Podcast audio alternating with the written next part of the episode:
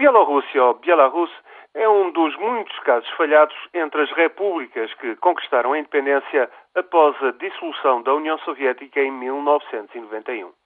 Desde a eleição do presidente Alexandre Lukashenko em 1994, que o regime assumiu um cunho ditatorial. Agora, Lukashenko acaba de se fazer reeleger pela quarta vez em mais uma fraude eleitoral participação de 90% e 80% dos votos para o presidente. Nada de novo, portanto. Manifestações de protesto reprimidas em Minsk e centenas de prisões não impediram Moscou de considerar as eleições livres e justas.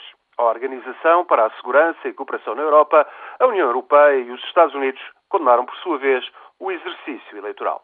Moscou, entretanto, optou por dar a mão a Lukashenko, que tem tentado em vão negociar uma união com a Rússia. A Belarus depende dos fornecimentos de energia a baixo preço da Rússia. Oleodutos e gasodutos passam pela Belarus para fornecer petróleo e gás da Rússia à Europa. Mas Moscou não conseguiu até agora controlar esta rede de abastecimentos. Uma das razões, por sinal, que explicam os sucessivos diferentes entre Moscou e Minsk.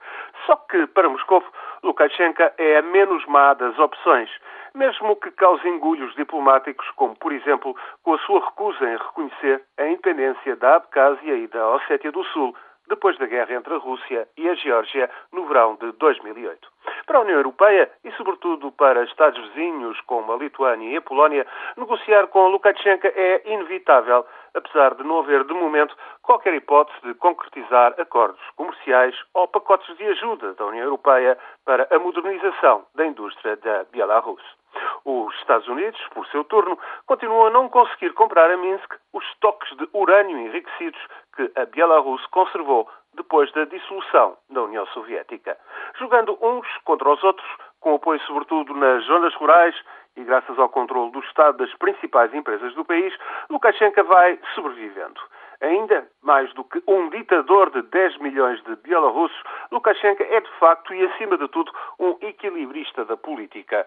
O seu domínio de um Estado tampão entre a União Europeia, a instável Ucrânia e a Rússia irá perdurar enquanto os interesses contraditórios dos vizinhos o permitirem.